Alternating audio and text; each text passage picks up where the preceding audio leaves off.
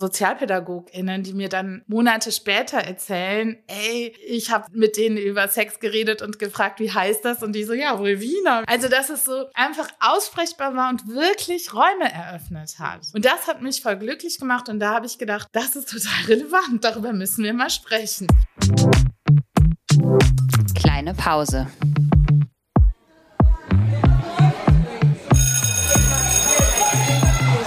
Begegnungen in der Teeküche.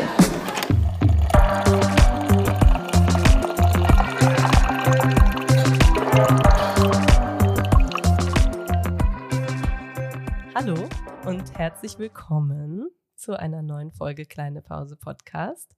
Diesmal aus meiner Küche, nicht aus der digitalen Teeküche wie so oft. Und ich freue mich immer sehr, das wissen die Zuhörenden, ähm, wenn wir uns live treffen können. Und ich habe eine ganz wunderbare Gästin heute gegenüber von mir sitzen. Und wie immer würde ich mich freuen, wenn du dich einmal selber vorstellst. Das ist jetzt ganz komisch, weil wir haben schon so viel geredet und jetzt sind wir im Podcast-Modus, aber ich glaube, wir bekommen das hin. Glaube ich auch. Also danke für die Einladung. Ich finde es auch sehr schön in deiner Küche. Mein Name ist Susan Al-Sabah und ich arbeite als machtkritische Therapeutin und Supervisorin und bin aber heute hier als Autorin. Und vielleicht sagst du direkt von welchem Buch? Von meinem letzten Buch, Vulvina Intersektional. Obwohl ich sagen muss, dass ich auch finde, dass wir über das äh, Samira-Buch mal reden könnten. Das habe ich jetzt noch nicht, aber ich hole das gleich. Dann kriegst du auch eins. Oha. Weil das ist ja, also das ist zwar eine, ich weiß nicht, ob für Gymnasien also für Grundschulen, ich kenne auch Grundschulen, die damit arbeiten. Und wir haben jetzt gerade schon so viel über Schule geredet. Ja. Das ist auf jeden Fall auch ein Buch, was man nutzen kann, wenn man Lust hat. Voll. Und vielleicht sagen wir, wenn wir schon über die Bücher reden, einmal auch ganz kurz, wie wir überhaupt zusammengefunden haben, denn die sind beide bei einem ganz tollen Verlag erschienen, der hier in Köln ist, Stolze Augen. Äh, Books heißt der Verlag und da mache ich jetzt gerne Werbung für an dieser Stelle, ähm, weil wir mit denen oder ich mit denen schon länger im Kontakt bin und das erste Mal tatsächlich vor jetzt mittlerweile fast zweieinhalb Jahren, als wir unsere erste Folge zu Hanau gemacht haben. Denn in der Zeit ist ein ganz toller Gedichtband rausgekommen, Gedichte nach Hanau. Ich glaube, diejenigen Texte, Texte, genau nach Hanau. Ähm, diejenigen, die uns schon länger folgen, haben das bestimmt auch schon mal öfter auf Insta gesehen. Und seitdem waren wir in Kontakt oder immer mal wieder in Kontakt, weil wir nun mal auch in Köln sind. Äh, ich kann nur empfehlen, auch sich den Verlag mal anzugucken und denen zu folgen. Die machen super coole Arbeit und es ist, glaube ich, eine gute Sache, die zu unterstützen. Total. Ja. Und darüber haben wir dann, habe ich auch gesehen, okay, es gibt ein neues Buch. und ähm, wir haben darüber gesprochen und so, wie das dann so ist, sind wir dann in persönlichen Kontakt gekommen. Und ich freue mich sehr, dass du heute hier bist. Also auch ein Danke von meiner Seite. Wir starten ja, das habe ich dir schon verraten, immer damit, dass wir so ein bisschen auf das Thema Schule zu sprechen kommen, ohne dass es dann im weiteren Verlauf nur um Schule gehen muss. Und machen das über eine Anekdote oder persönliche Erfahrung, die jetzt nicht unbedingt äh, biografisch sein muss, also sich nicht unbedingt auf deine eigene Schulbiografie beziehen muss, aber natürlich kann, wenn du möchtest, sondern auch mit deiner Arbeit irgendwie zusammenhängen kann und irgendwie was damit zu tun hat, was du heute machst oder vielleicht auch mit dem, was du geschrieben hast oder vielleicht auch mit dem, warum du dich nicht mehr so viel mit Schule auseinandersetzt. Who knows? Und natürlich bekommst du die Chance auch, darüber so ein bisschen ins Gespräch einzusteigen. Fällt dir was ein, was du da gerne teilen würdest?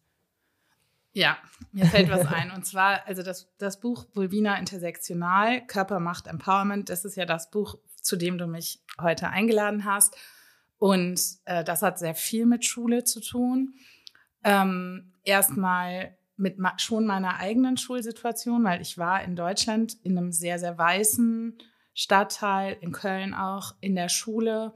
Und das war auf jeden Fall nicht so schön und nicht so witzig auch und ähm, hat aber, glaube ich, sehr viel damit zu tun, dass ich so beharrlich irgendwie ähm, Schulprojekte geleitet habe, obwohl die ähm, Außenbedingungen nicht immer so einfach sind, wenn man so Schulprojekte macht. Ne? Also das heißt, Projekte, die von Ministerien gefördert werden oder von Stiftungen oder so, die immer so ein bisschen unsicher sind, immer was Innovatives benötigen und so weiter.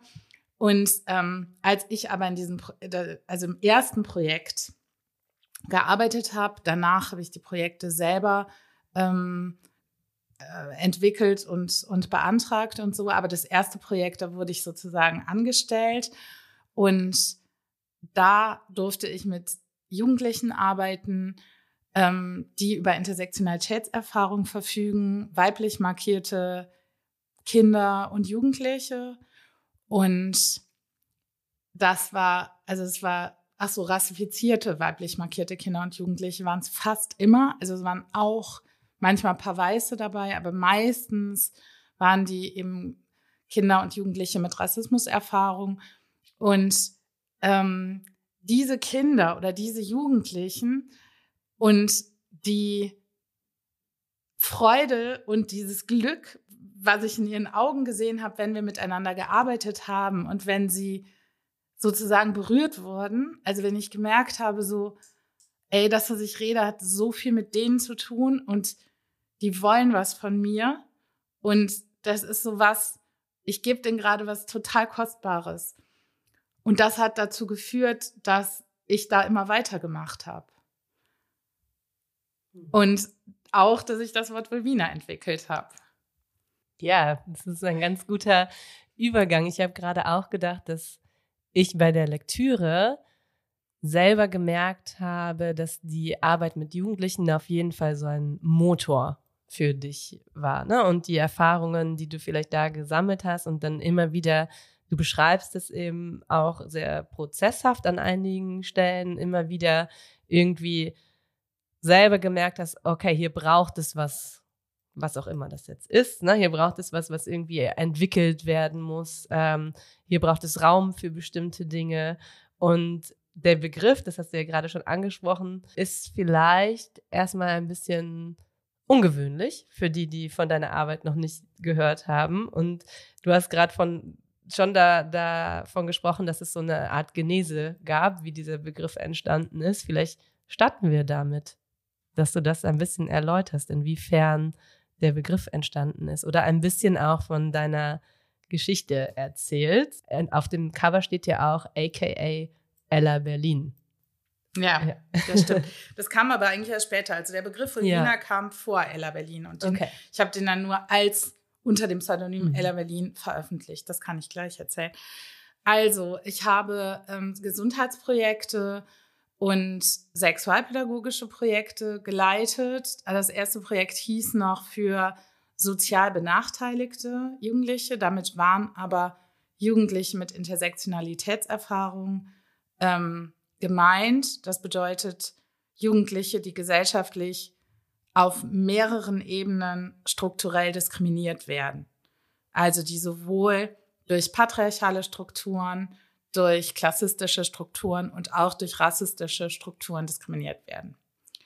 Und ähm, ich habe halt mit, äh, also wirklich zehn Jahre lang NRW-weit Projekte durchgeführt, ähm, die meisten oder sagen wir mal das Größte war auf jeden Fall ein sexualpädagogisches, wobei es natürlich beim Thema Sexualpädagogik, was heißt natürlich, also ich sag mal, in meiner Definition geht's ähm, nicht so viel um Sex, so in dem Sinne, was man sich unter Sex vorstellt. Also so äh, viele denken dann so am Pornosex, sondern es geht ganz viel um Kontakt, erstmal mit sich selber, mit dem eigenen Körper, was natürlich für Jugendliche, die wachsen, die gerade aufwachsen, die gerade in einen erwachsenen Körper sozusagen reinwachsen, ähm, ein riesengroßes Identitätsthema ist.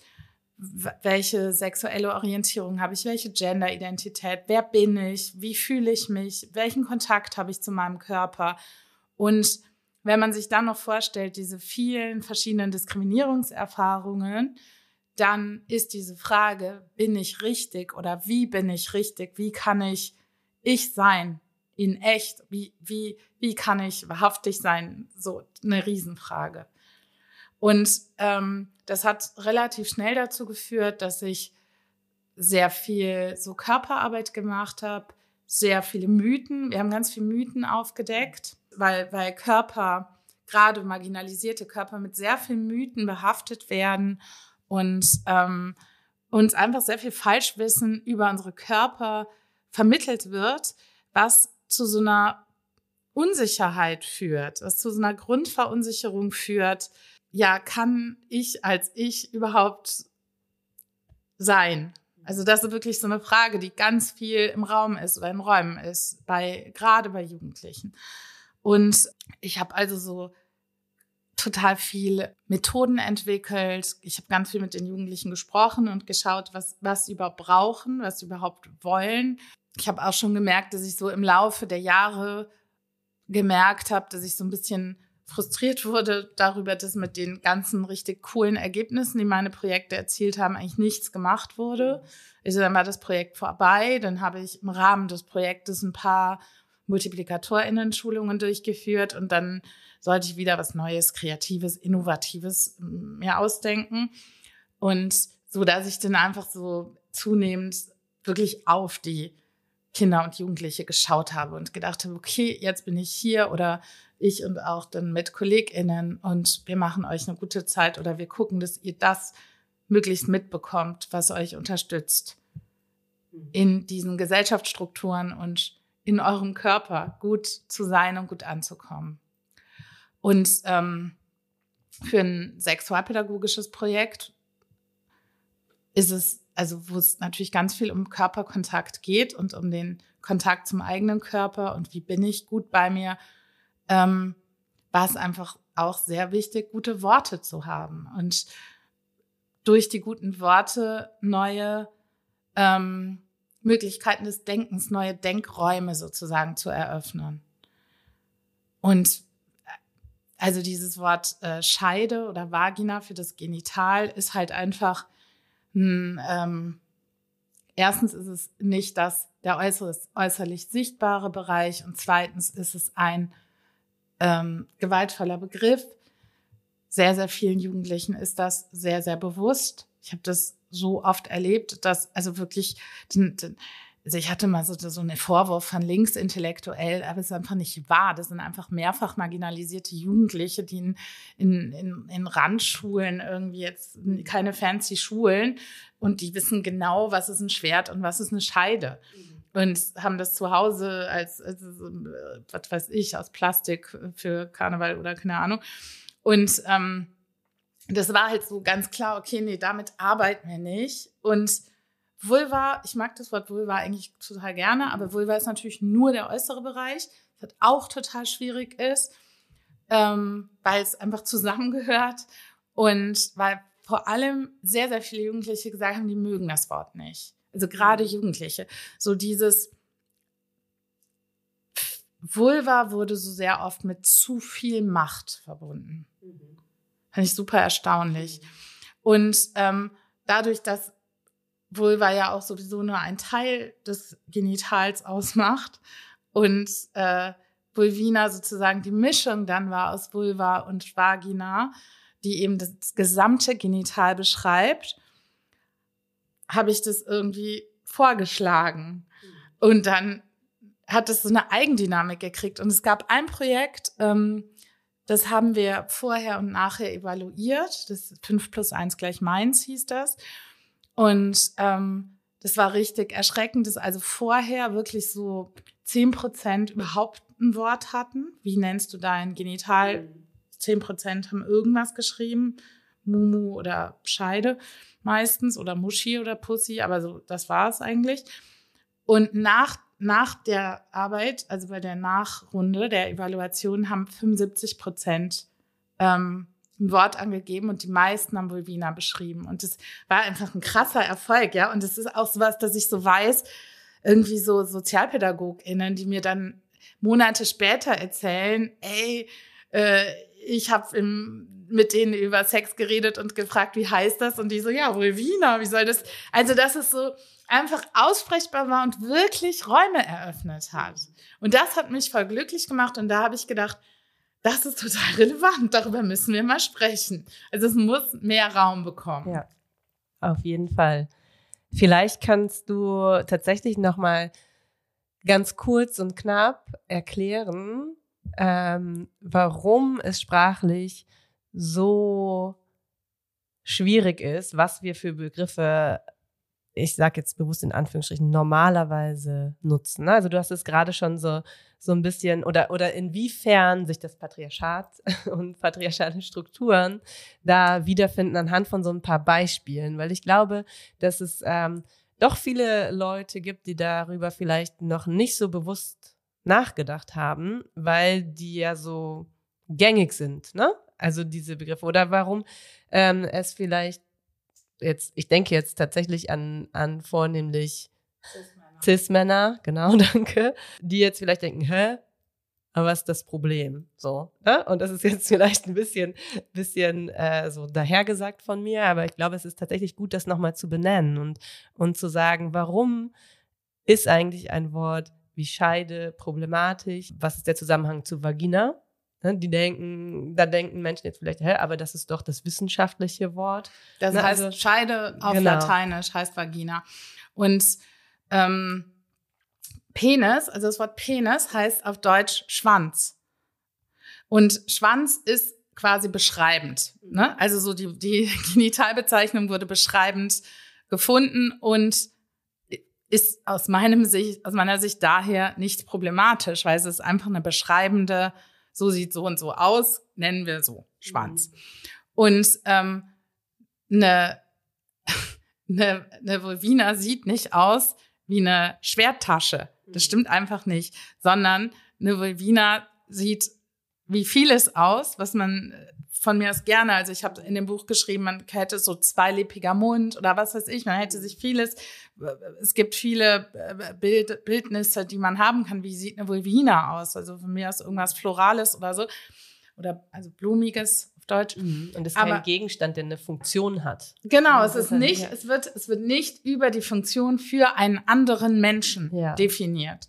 Ein Schwert ist etwas Aktives, damit kann man was machen. Und eine Scheide ist etwas Passives, die ist für nichts gut, wenn man da nichts reinsteckt. Und das ist einfach falsch. Es ist nicht wahr, dass das Genital der ungefähr Hälfte der Menschheit nur sinnvoll ist, wenn die andere Hälfte der Menschheit da irgendwas reinsteckt. Und damit habe ich jetzt auch, es gibt ja auch noch ganz unterschiedliche Varianten von Genitalien wo ich es auch schwierig finde, dass es äh, so wenig Benennungen gibt. Ähm, genau, ich habe mich jetzt auf erstmal auf das Wort Vulvina fokussiert oder beziehungsweise habe das entwickelt, weil das in dem Rahmen meiner Arbeit ähm, die größte Rolle gespielt hat.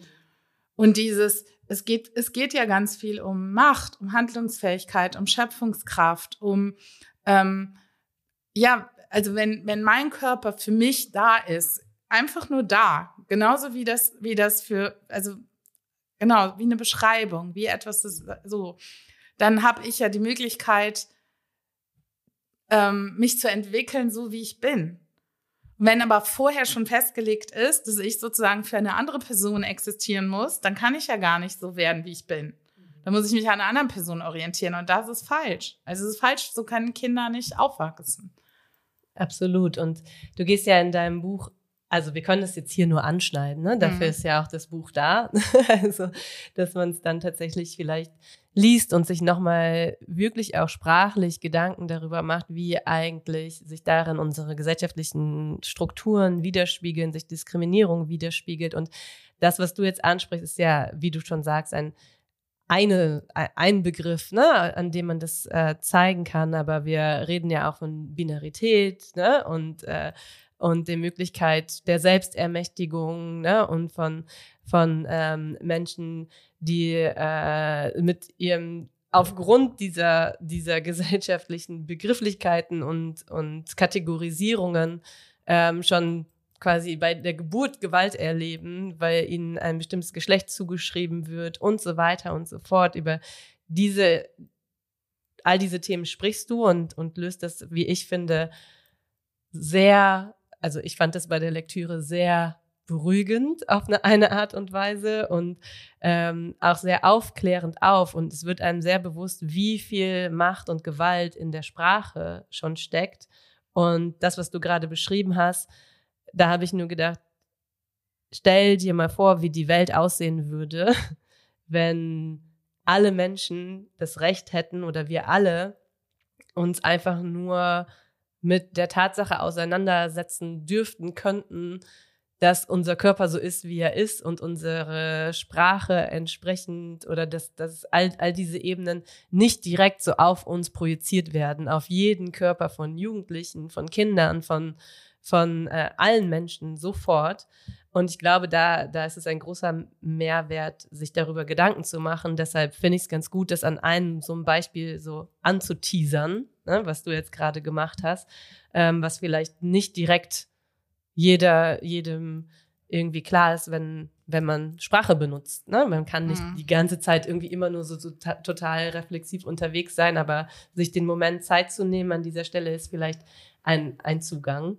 Ja, und, und vor allem ist natürlich das Genital auch ein echt besonderes Körperteil. Ja, also das ist ein Körperteil, was sehr mit Scham behaftet ist, vor allem die Vulvina. Also die, das ist halt so, dass Menschen als zwei Kategorien ähm, konstruiert werden und in diese Kategorien passen nicht, also passt fast niemand. Also das habe ich wirklich gelernt in der Arbeit mit Kindern und Jugendlichen, dass fast alle Jugendliche verzweifelt waren, weil sie nicht in das eine Pol ähm, oder in das äh, in die eine Polarität oder in die andere Polarität reinpassen. Und wenn wir genau hingucken, also so so erstens werden ähm, Genitalien konstruiert und, und guck mal, als Schwert und als Scheide. Also aktiver und passiver kannst du es kaum benennen. Und wenn du als passives Wesen konstruiert wirst, wie sollst du aktiv und kreativ sein? Mhm. Und gleich, gleichermaßen habe ich aber auch erlebt, wie, wie, wie viel Druck diese Erwartung der Aktivität mhm. auch auslöst.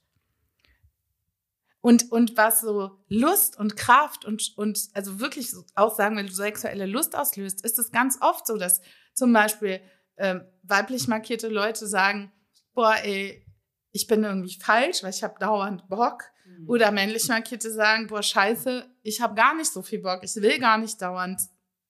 Also will ich gar nicht. Und es ist beides, macht totalen Druck. Und es ist so schade, weil man könnte einfach genau, was du gesagt hast, wenn jeder Körper erstmal okay wäre, wenn jeder Körper sozusagen eine Möglichkeit bieten würde, dass der Mensch da reinwächst in diesen Körper und ohne unsere Körper wären wir keine Menschen. Und warum wird es uns so schwer gemacht, diese Körper anzuerkennen und anzunehmen, als erstmal genau so okay, wie sie sind? Und wie sehr das auch ein Spektrum verhindert, rein sprachlich. Ne? Ja. Also wenn wir gar keine Worte haben, die ein Spektrum abdecken und das, was wir lernen, von Anfang an sehr kategorisiert ist, auch in der Funktion, wie soll dann überhaupt Freiraum da sein, um sich selber kennenzulernen oder um zu wissen, ja, ne, also da, da ist ja der, also der, der Zusammenhang zum Thema Identität liegt ja da so auf der Hand, dass das ganz, also ich glaube, das kann man nicht nicht verstehen, ähm, ja. wie wichtig das sein kann. Jetzt hast du diesen Begriff erfunden oder nutzt den und hast den genutzt. Mich würde jetzt aus so einer schulischen Sicht natürlich auch interessieren, was du für Erfahrungen gemacht hast in Bezug auf ja, diese Arbeit mit Jugendlichen und das, was sie in der Schule erlebt haben oder in der Schule erleben und vielleicht auch so ein bisschen, was würdest du dir aus diesem Erfahrungswissen heraus wünschen für beispielsweise die Sexualpädagogik in der Schule, weil ich glaube, das ist ein, ein Thema, was jetzt schnell in den Raum kommt, ne? wenn man über Biologieunterricht nachdenkt und zum Beispiel die Tatsache, dass äh, wir vor, wann war das, vor zwei Jahren, sich diese, ein, eine Biologielehrerin dafür eingesetzt hat, dass überhaupt erstmal die Klitoris ähm, anständig in Biologiebüchern abgebildet wird. Hier einmal der Raum für so ein Status quo. Was, was sagst du, Chief, und was würdest du sagen, sind Themen, wo wir auf jeden Fall ran müssen? Mhm. Also, was ich ja gerade schon gesagt habe, was ich mir wünsche, ist, dass, also es ist eine Vision, die ich so gern für jedes Kind auf der Erde hätte, nämlich dass dieses Vertrauen, mein Körper ist okay. Mhm. Und ich darf sagen, was ich will und auch was ich nicht will. Also meine Grenzen sind okay. Mhm. Und ähm, natürlich sind auch meine Genitalien okay. Also genau so. Und das sind meine. Also genau wie meine Hand meine, ist es auch meine, mein Genital meins. Und ähm, diesen, so diesen freien Raum zu schaffen, das ist mir auf jeden Fall sehr gut immer gelungen, wenn wir über das Urgenital reden. Weil das Urgenital hat gar keine Polarisierung. Und es ist, und es ist, das weiß irgendwie niemand. Das, ja, ich das fand ich auch. Und weißt du was? Das Wort Urgenital kann sogar sein, dass ich mir das auch ausgedacht habe. Das weiß ja. ich gar nicht, weil das habe ich gar nicht gefunden. Also mhm. es stimmt, dass es existiert, aber dieses Wort weiß ich gar nicht. Mhm. Kann sein, dass ich mir das ausgedacht habe, weil ich habe es halt so benannt, weil ja. das ist das Genital, was im Ursprung alle Menschen hatten. So im Bauch hatten wir alle das gleiche Genital. Und ich habe das auch ähm, nähen lassen also so ein, ein Urgenital, kann ich dir Fotos schicken. Yeah. Ähm, und dann auch so unterschiedliche Genitalien und wo man so die Genitalentwicklung sieht, was wird woraus. Ja, sozusagen. das fand ich auch wirklich mindblowing. Wusste ich auch nicht, aber äh, habe beim Lesen gedacht, wow, das ändert einfach den Blick krass. Voll. Ja. Und alle Jugendlichen haben das als so krasse Erleichterung erlebt, dieses also wenn die, wenn die vorher noch so, warte mal, wie ähm, das ist, wie ich dürfte auch aktiv sein, mhm. wie ich kann selber bestimmen, ob ich will, wie ich war gut, wenn es für mich gut war. Mhm. Äh, so, weißt du, so dieses plötzlich, also das sind ja alles so Irritationen und Fragen, wo man so denkt, wow. Und aber wenn dann dieses Urgenital sozusagen ins Spiel kommt, dann das war für alle so super erleichternd. Und dieses, okay, das gibt eine Chance, dass wir es füllen. Also dieses, dass es sowas ist, was frei ist und was gefüllt werden kann mit der Person, die man selber ist. Und inklusive der Lust, den Grenzen, den Erfahrungen und so weiter, über die man selber verfügt. Und das finde ich einfach ähm, richtig cool. Also finde ich sehr schön. Das, auch im Samira-Buch ist das auch abgebildet und auch so nochmal die Entwicklungen. Und ähm, ich finde es richtig wichtig, dass das alle Menschen wissen. Weil dann wird auch mal nicht so ein Bohai darum. Am Ende des Tages nervt es mich ja auch, dass es so ein Spürkes irgendwie, sag ich mal, drum gemacht wird. Ja, weil natürlich im, im Verlauf der Zeit, und da kommen wir vielleicht auch zu dem Thema, was du eben schon mal angeschnitten hast, zurück, der ähm, Impact dieser Kategorisierungen und dieser Konstruktionen, der ist ja so immens, dass es unsere Gesellschaft strukturiert. Und ähm, was ich gedacht habe bei der Lektüre, dass wenn wir schulisch darüber nachdenken, ähm, man eigentlich so den Biologieunterricht, also den Sexualkundeunterricht klassisch, immer verbinden müsste mit sowas wie Pädagogikunterricht und Sozialwissenschaften und sogar Geschichte. Also ich habe wieder angefangen, und das passiert mir oft, wenn ich äh, irgendwie über Schule nachdenke und mich mit den Themen auseinandersetze, mit denen wir uns oder ich mich in diesem gemeinsam mit den Gästinnen in dem Podcast auseinandersetze, wieder gedacht, so die Bildungsarbeit zu diesen Themen die müsste eigentlich viel fächerübergreifender sein, weil man das nicht einfach nur im Biologieunterricht besprechen sollte. Wenn du darüber schreibst, ähm, wie viele Mythen, also wie viele Aufklärungsar wie viel Aufklärungsarbeit es beispielsweise zu all diesen Mythen rund um diese Themen geben müsste oder die, also die Aufklärungsarbeit, die du ja auch machst, dann habe ich direkt gedacht, ja, aber das hängt ja mit Politisierung zusammen, das hängt ja mit einem geschichtlichen Blick zusammen. Das ist ja nicht nur, okay, das sind eben biologische Tatsachen, so funktioniert das rein medizinisch, sondern wenn wir Bildungsarbeit als Bildungsarbeit verstehen, dann ist es irgendwie nicht trennbar. Und ich habe so gedacht, eigentlich müsste es sowas wie ein, das klingt jetzt ein bisschen absurd, ne? Und ich weiß, dass das keine keine realistische Idee ist, aber es müsste ja eigentlich so ein Fach Vulvina geben. Ne? Und, und dann nimmt man so aus allen Fächern, stellt man irgendwie Zusammenhänge her. Oder so. urgenital. Oder urgenital, genau. Also das ist überhaupt Genitalität. Ja. Was hat unsere Genitalität mit unserer sexuellen Identität? Was hat die mit unserer Gender-Identität zu tun? ja, und mit unserer Muss es Gesellschaft. überhaupt Zusammenhänge So, geben? Ja. Ja, und was haben diese Konstrukte bewirkt? ja. Dieses und und was ich, was ich, also dies, das, was den Leuten immer so Angst macht, ist ja immer dieses Festhalten von Altem, aber es war doch schon immer so und mehr, mehr, mehr und Hilfe, Hilfe und wenn es ähm, nicht nur Männchen und Weibchen was was passiert denn dann mit der Menschheit? So, Ja. Keine Ahnung, was soll denn dann passieren? Also es gab es noch ja auch nie eh nur, schon. Also, es gab ja. ja. eben, es gab Ja. noch nie nur zwei Geschlechter, aber es Ja. ist so absurd und ähm, dieses, was da alles draufsteht auf diesen wackeligen Konstrukten. Und für mich ist immer so der Blick in die Zukunft total antreibend, wo ich so denke, ich möchte aber, dass Menschen die Möglichkeit haben, ihren Körper zu mögen, gerne in ihren Körpern zu leben und ihre Sexualität zu genießen. Ich will nicht, dass Jugendliche Angst haben vor dem ersten Mal. Ich möchte weder, dass Jugendliche Angst haben, dass es unfassbar schmerzhaft wird und dass man da aber durch muss. Und ich möchte auch nicht, dass Jugendliche Angst haben, dass sie jemandem anderen wehtun müssen.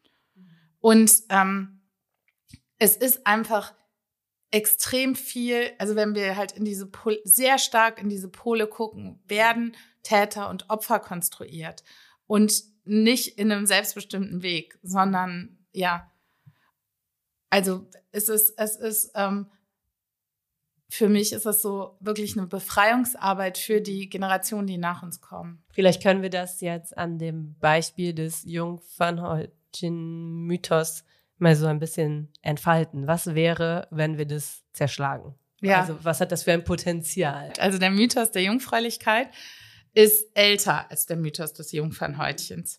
Ja, dieses Bedürfnis, Sexualität von weiblich markierten Personen zu kontrollieren, ist ein patriarchales Bedürfnis.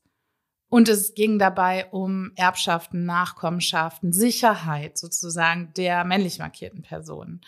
Also so, es geht eigentlich geht's um Macht, nämlich die Person, die natürlich am Ende das Kind in sich trägt. Also als würde diese Person so viel Macht haben, dass man diese Macht frühestmöglich zerschmettern und zerschlagen muss. Dieses Bedürfnis, genau diese Sexualität zu kontrollieren und wirklich der Person ja wegzunehmen. Und das hat ja auch geklappt. In, also wenn wir uns die Erde angucken, ist schon sehr, sehr traurig, wie, wie, wie gut das geklappt hat. Und wie viel Gewalt dadurch ausgeübt wird. Und ich finde es aber auch super wichtig, dass wir nicht woanders schauen müssen. Es reicht auch in Deutschland zu gucken. Und es hat was mit patriarchaler Struktur zu tun. Und in allen Religionen gibt es kein Jungfernhäutchen und gibt es auch keine Notwendigkeit, die Sexualität von einer Person unter Beweis zu stellen. Es gibt es nicht. Und ich finde das so, so eine Grenzüberschreitung, so Unverschämtheit. Also es ja, irgendein Stück Schleimhaut im Körper wird, wird genommen, um daraus wahnsinnige Konstrukte zu bauen, Jugendlichen Gewalt anzutun. Ich habe so krasse Geschichten gehört und nochmal auch aus christlichen deutschen Familien bezüglich des Mythos Jungfernhäutchen. Also aus, aus Familien sehr unterschiedlicher äh, Traditionen. Und es kommt eher, glaube ich, so aus der Gegend, wo die Familie herkommt. Aber es gibt überall diese Gegenden auf der Erde, überall, ja. Und ich glaube, Und- das, was, sorry, dass ich dich kurz unterbreche, aber alleine die Tatsache, wenn man jetzt äh, daran denkt, was gilt als das erste Mal und dass es immer mit Penetration verbunden ist und automatisch alles andere sehr oft nicht als das erste Mal gibt. Allein das spielt ja schon da Ja, das ist absurd. Also, ne? Also Allein das das, ist ja schon der Beweis dafür, dass diese Narrative, selbst wenn sie ein bisschen anders formuliert werden, in den Köpfen aller, also ich würde fast sagen, aller erstmal durchbrochen werden müssen. Klar. Ja, Worum geht's überhaupt beim Ja. ersten Mal? Also erster Orgasmus ja, absolut. wünsche ich den Menschen ja, dass sie den mit sich selbst haben. Ja. Eigentlich. Was wird als was geframed? Ne? Ja. So, also das jetzt nur so, um, um das zu untermauern, ne? dass, äh, wie stark das wirkt ne? und wie stark Mhm. das in, in, ja, bei uns allen, glaube ich, äh, nicht so leicht auslöschbar ist, wenn man an bestimmte Begrifflichkeiten und so weiter mhm. denkt. Naja, genau, auf jeden Fall kurz Anatomie. Also es gibt kein Jungfernhäutchen, es gibt keine Haut, die irgendwas verschließt. Es gibt einen ähm, kleinen Schleimhautkranz innen, also die ganze Vulvina besteht aus Schleimhaut. Es ist auch so eingefaltete Schleimhaut zum Teil in, innen in der Vulvina und ähm, es gibt halt so einen ganz kleinen Ring oder Kranz. Natürlich sieht der genau wie unsere Ohrläppchen alle unterschiedlich aussehen. Manche sind angewachsen, manche haben so eine, hängen so frei, manche yeah. sind ganz klein, manche sind größer, so. Und so gibt's ganz unterschiedliche kleine Schleimhautgrenzchen. Aber das ist, das kommt mir vor, als würden wir uns über das Zäpfchen yeah. oder sowas unterhalten. Das ist sowas Absurdes, was ich so, oh, mich regt's richtig auf, dass wir da überhaupt drüber reden müssen. Und, und, dass dieses Schleimhautkränzchen, ich will das kurz zu Ende bringen, besitzen wir ein Leben lang. Verändert sich so, wie sich alles verändert am Körper, aber das verschwindet nicht durch Penetrationssex, es verschwindet nicht durch eine Geburt, es bleibt. Und es kann natürlich verletzt werden, wie andere Körperteile auch. Es ist aber Schleimhaut, so wie wir die im, äh, in der Mundhöhle haben. Und das heißt, Schleimhaut heilt in der Regel narbenfrei ab.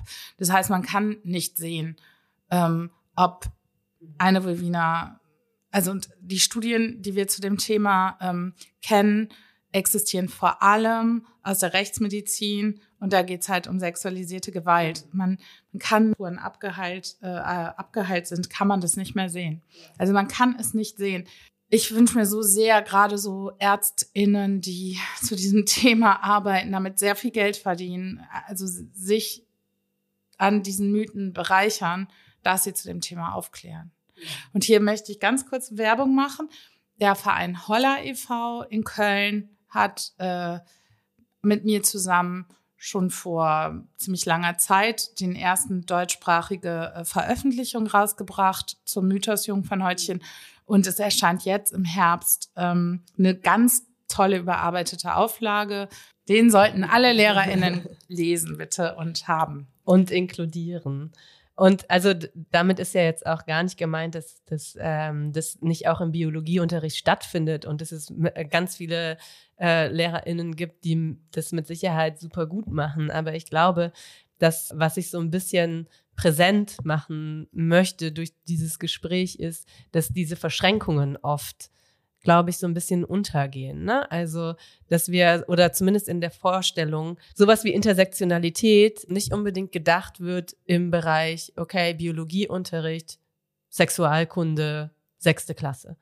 So, ne? Also dann wird vielleicht nicht direkt gedacht, okay, was hat das mit Intersektionalität zu tun? Also warum müssen wir Dinge zusammendenken? Und das machst du ja in deiner Arbeit, dass du sagst, diese Dinge hängen zusammen und ähm, wir müssen uns über Machtverhältnisse und Körper und Empowerment und Diskriminierungsstrukturen und gesellschaftliche Ungleichheitsstrukturen in Kombination beschäftigen, um einen ja selbstermächtigenden oder einen vielleicht auch ja näher an der Re Realität und an den Lebensumständen pädagogischen Umgang damit zu finden. Die äh, Diskriminierungsformen Sexismus und Rassismus oder unterschiedliche Sexismen und Rassismen zielen beide über den Körper ab. Mhm. Also willkürliche Körpermerkmale werden benutzt, um Menschen zu diskriminieren. Und das wirkt auch über den Körper. Und ich habe in meiner Arbeit erlebt, dass Menschen, die auf so, auf so vielen Ebenen diskriminiert werden, noch dringender als alle anderen Menschen ein winzig kleinen, sicheren Ort brauchen, wo sie erholen können. Und das kann der Körper sein, der eigene Körper. In mir selbst kann ich kurz zur Ruhe kommen, atmen und mich erholen und richtig sein. Und dann kann ich wieder rausgehen so und, und wieder weitermachen mit dem, was man so abkriegt. Und deswegen ähm, ist mir das total wichtig, dass ja alle mitgedacht werden. Und wenn wir uns einfach die Schulen anschauen, sind da sehr, sehr, sehr viele Kinder und Jugendliche mit Intersektionalitätserfahrung. Mhm. Und es ist wichtig, dass PädagogInnen irgendwie deren Lebensrealität verstehen. Und ich will auch nochmal sagen, es geht mir gar nicht darum zu kritisieren oder irgendwem zu sagen, du machst das und das nicht richtig, sondern es geht mir darum, Erfahrungen hinzuzufügen. Und ähm, ich finde auch nicht, ich, ich sag dir mal kurz was, ich habe früher ähm, so eine systemische Praxis gehabt und habe so Aufstellungsarbeit angeboten mit einem Kollegen, der war auch Deutschlehrer. Mhm. Und ähm, der hatte extreme Schwierigkeiten, so inklusive Sprache zu finden. Also überhaupt einfach nur die Leute anzusprechen. Also der wird so wahnsinnig äh, mit seinem, mit seinem, äh, also er hatte ein unheimliches Problem zu gendern und das war tatsächlich der Grund, warum ich gesagt habe, so nein, wir können nicht zusammenarbeiten, weil das geht nicht, dass du einfach so viele Menschen ausschließt äh, aus deiner Ansprache, Begrüßung mhm. und so. Und ich wollte es kurz erzählen, weil dieser Deutschlehrer so ein großes Problem damit hatte, dass etwas, was er gelernt hat und doch immer richtig gemacht hat, jetzt plötzlich irgendwie anders sein soll. Und für mich ist das so Junge, nimm dich nicht so wichtig. Ist doch egal. Dann hast du halt mal einen Fehler gemacht. Dann ist doch egal. Sag einfach, okay, ich hab's mal. Ich habe gedacht, es war richtig. Vielleicht war es auch richtig. Jetzt verändert sich die Zeit. Wir wollen niemanden verletzen. Das ist doch die Frage. Wollen wir Menschen ausschließen? Wollen wir Menschen verletzen? Und nur weil irgendwas immer so war, heißt das nicht, dass es morgen noch so sein muss. Und wir können uns selbst verzeihen, wir können sagen, okay, ich habe da was gemacht, das habe ich gelernt, ich dachte, das war richtig. Es war aber falsch. Dann mache ich es ab jetzt anders, nämlich richtig. Was ich für heute richtig, weißt du, vielleicht hören wir uns das hier in zehn Jahren an und denken, ach du, was haben wir denn da gequatscht? Ne? Ja, und hoffentlich sind wir dann gleichzeitig an diesem Punkt, dass wir sagen, okay, so, das war halt vor zehn Jahren und jetzt haben wir neue Erkenntnisse. Ähm, das ist ja was, was in der ganzen Antidiskriminierungsarbeit eine so große Rolle spielt. In Teilen ist es ja auch nachvollziehbar, ohne es entschuldigen zu wollen, nachvollziehbar auf so einer äh, ganz äh, neutralen Ebene, ähm, dass es, dass Veränderungen was mit einem machen, ne? dass ähm, sich aus diesen sicheren Comfort Zones, dem vermeintlichen eigenen Wissensbeständen ähm, zu entfernen und zu sagen, okay, vielleicht lag ich falsch. Das hat was mit der Arbeit mit sich selber zu tun. Und auf diesem Weg muss man sich eben selber begeben und gleichzeitig würde so viel Chance darin stecken. Ne? Also das ist ja genau das, ähm, worüber wir mit so vielen Leuten sprechen oder, oder womit man sich immer wieder beschäftigt, wie viel ähm, Raum das eröffnet, um vielleicht tatsächlich über unsere Welt, unser Miteinander, über mehr Gerechtigkeit nachdenken zu können, wenn man sich traut, auch verletzlich zu sein, wenn man sich traut, auch zu merken, naja, vielleicht habe ich mich vielleicht auch selber mit meinem eigenen Körper und all dem, was auf mich einprasselt in diesem Bereich, noch nicht so richtig auseinandergesetzt und ähm, muss mich auch parallel zu meinen SchülerInnen auf diesen Weg begeben oder kann vielleicht mit ihnen lernen und kann vielleicht auch sagen, hey, ich habe das komplett anders gelernt. In, zu meiner Zeit gab es vielleicht keinen Workshop äh, von dir, an dem ich teilnehmen konnte. Und jetzt begebe ich mich in eine unsichere Rolle. Aber das hat viel mit, den eigenen, mit dem eigenen Rollenbild zu tun und ist natürlich auch wieder geprägt von diesen Machtverhältnissen, die quasi vorgeskriptet sind und aus denen man sich dann erstmal so freischwimmen muss. So. Ja, und ich meine, Lehrerinnenberuf ist einfach ja quasi darüber definiert, dass das die Leute sind, die alles richtig machen und die genau wissen, wie es geht. Und das ist ja, also das erfordert sicher auch eine totale Größe, sozusagen zuzugeben, hey, und am Ende, vielleicht habe ich das und das Fachwissen und am Ende bin ich aber ein Mensch und genau, Dinge werden in mir berührt und ähm, ich darf mich auch oder ich kann oder ich will mich auch noch mal mit euch auf den Weg begeben und Dinge lernen und und und was was ich immer finde, was so die Basic die Basic Frage bei diesen ganzen Diskursen ist einfach nur willst du Menschen verletzen? Mhm. Willst du Gewalt Menschen willst du Menschen Gewalt zufügen? Und wenn du das nicht willst, und ich glaube, die meisten würden sagen, nee, das möchte ich nicht. Natürlich möchte ich meine SchülerInnen nicht verletzen und natürlich möchte ich keine Gewalt ausüben. Und dann, und dann kann man sagen, okay, und dann manchmal einfach zuhören und Glauben schenken. Einfach Leuten glauben, die andere Erfahrungen gemacht haben als man selbst. Oder die eben auf einer Struktur diskriminiert werden, in der man selber privilegiert ist. Hm, absolut. Und überhaupt erstmal nach, also nachvollziehen ist vielleicht das falsche Wort, aber zu verstehen, wie unterschiedlich Lebensrealitäten und du sprichst ja auch von Traumata, du sprichst ja auch von Bewältigungsstrategien, die gelernt werden, wie viel davon man im eigenen Alltag vielleicht nicht sieht, weil man anders positioniert ist. Und das, da ist das Zuhören, glaube ich, oder das Lesen ähm, so, so wichtig zu sehen, was machen eigentlich in einer bestimmten Intersektion oder in, bestimmt, in einer bestimmten Art und Weise positionierten Menschen jeden Tag oder was müssen sie jeden Tag machen, ähm, es kann jetzt so Beschwichtigung sein oder Antizipation, ne? wie, wie, wie viel macht das eigentlich auch mit dem eigenen Dasein im Gegensatz zu mir selber?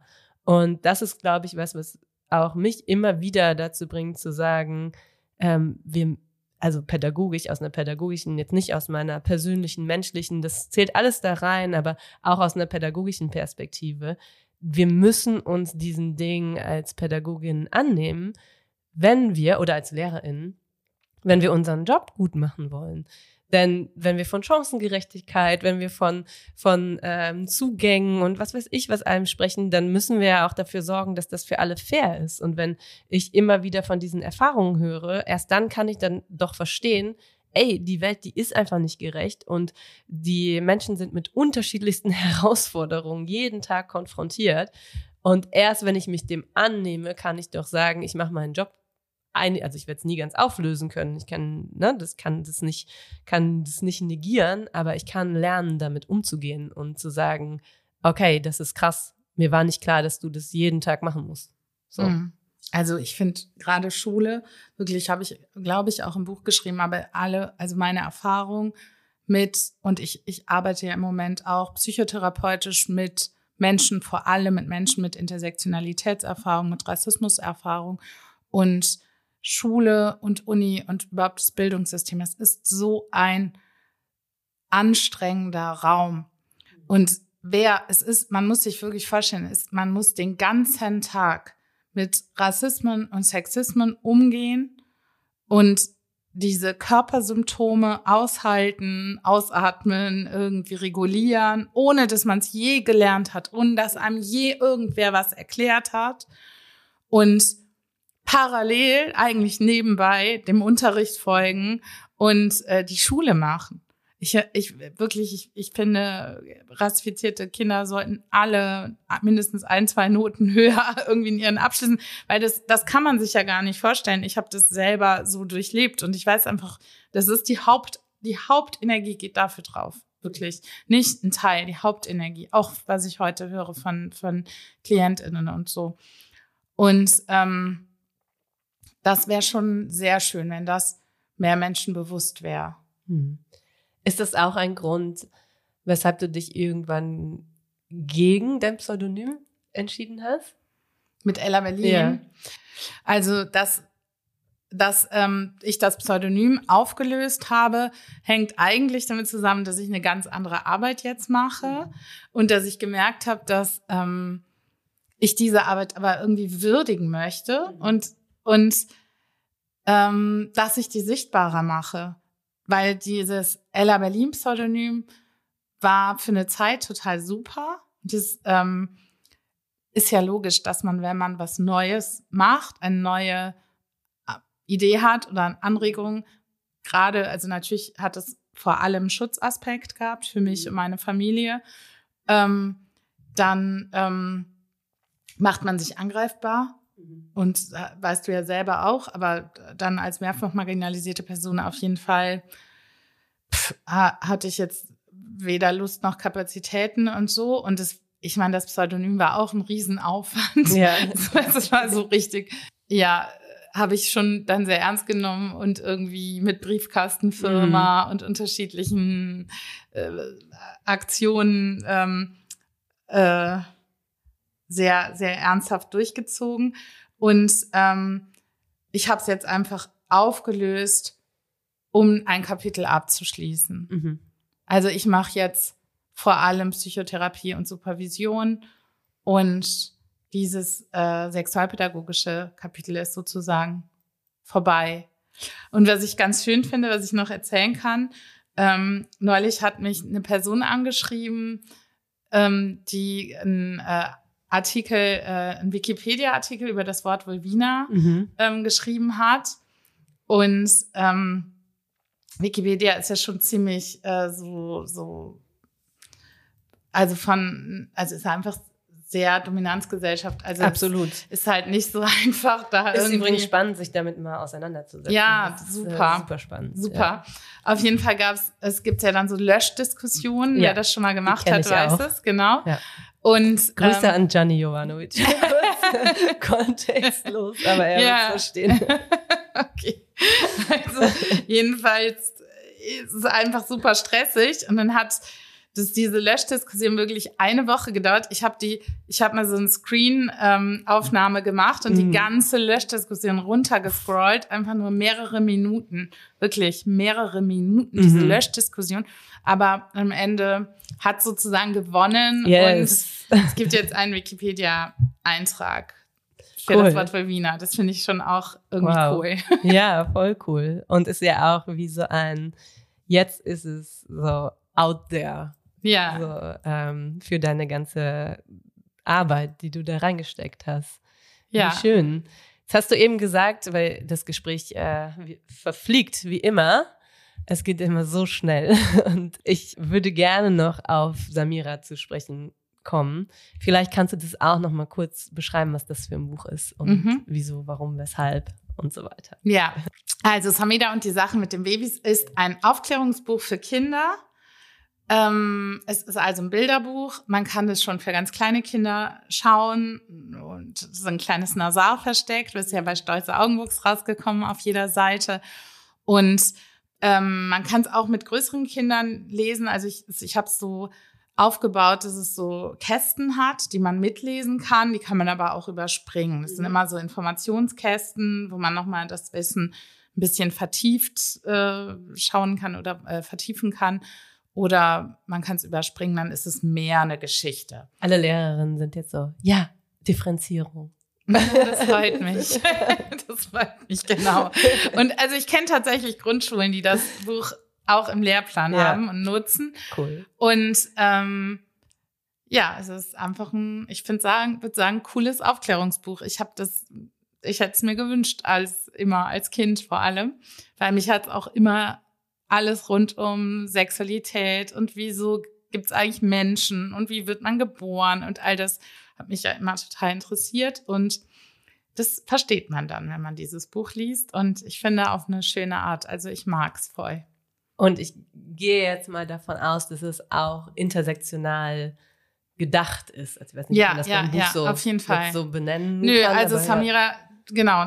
Also es ist auf jeden Fall eine muslimisch markierte Familie, ähm, mit, wo auch unterschiedliche Generationen vorkommen.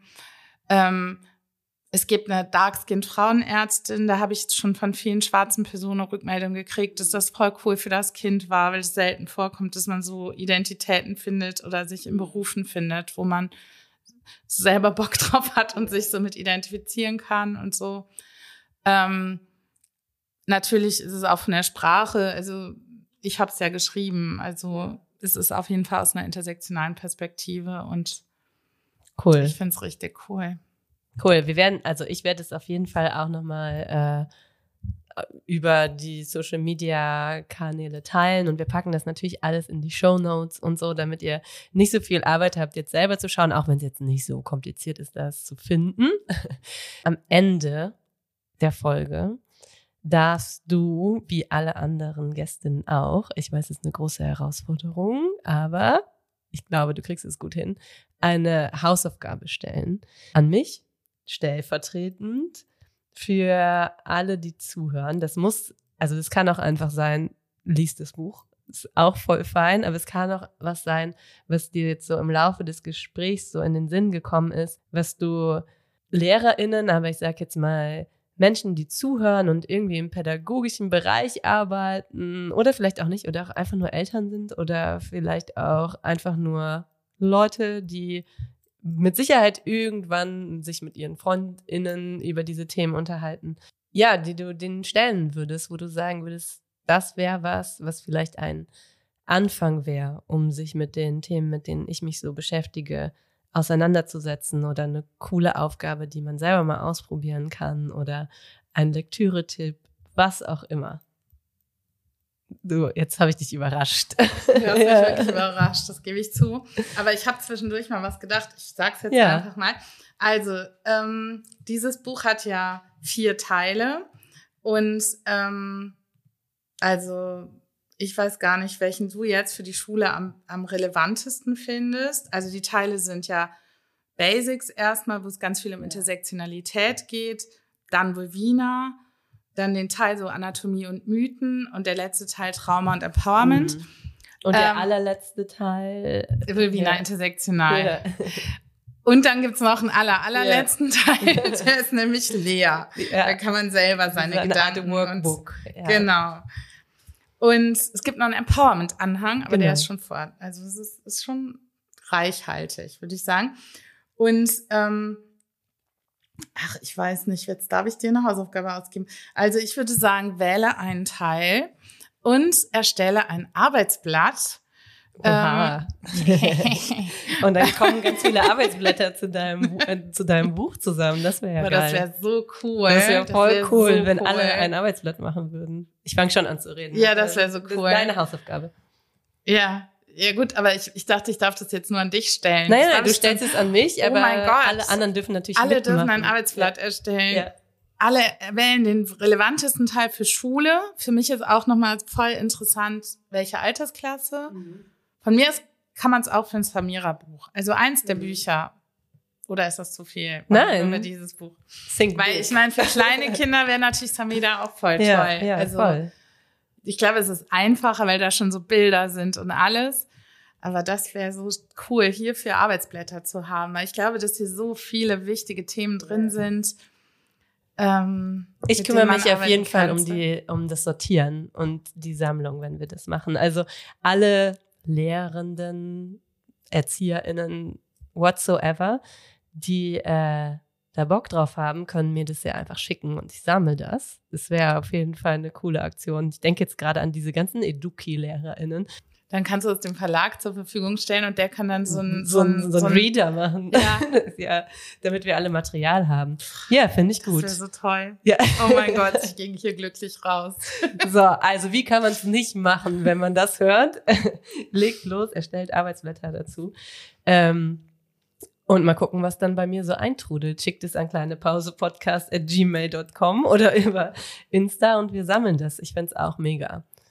Und vielleicht an der Stelle schon ein riesengroßes Dankeschön. Danke dir auch. An dich. Also ich kann wirklich sagen, das ist jetzt vielleicht auch schon ein bisschen durchgeklungen, ähm, dass auch erwachsene Menschen sich nicht genug mit diesen Themen und ihrer eigenen Sozialisation und ihrer eigenen Eingebundenheit in dieses Wissen auseinandersetzen können. Ich ähm, finde, das Buch ist sehr augenöffnend und es ist gleichzeitig sehr zugänglich geschrieben. Man hat ja auch manchmal bei diesen Themen so eine Art, also ich spüre das manchmal, ich so eine Art Widerstand spüre, ne, diesen, was wir vielleicht eben auch schon ein bisschen beschrieben haben ähm, weil man natürlich sich auch vielleicht mit schmerzhaften Themen auseinandersetzt und ähm, du hast an den richtigen Stellen auch Triggerwarnungen gesetzt, ähm, also richtig jetzt aus meiner meiner Perspektive ähm, und gehst sehr sensibel mit der Sprache um und ähm, es hat gut getan, das zu lesen und das kann ich vielleicht so rausgeben. Und äh, ich bin ganz froh, dass du die Einladung angenommen hast. Und ich hoffe, dass die alle Zuhörenden auch was davon mitnehmen konnten, auch wenn wir nur so einen kleinen Einblick geben können in deine Arbeit. Vielen, Dankeschön. vielen Dank. Vielen Dank.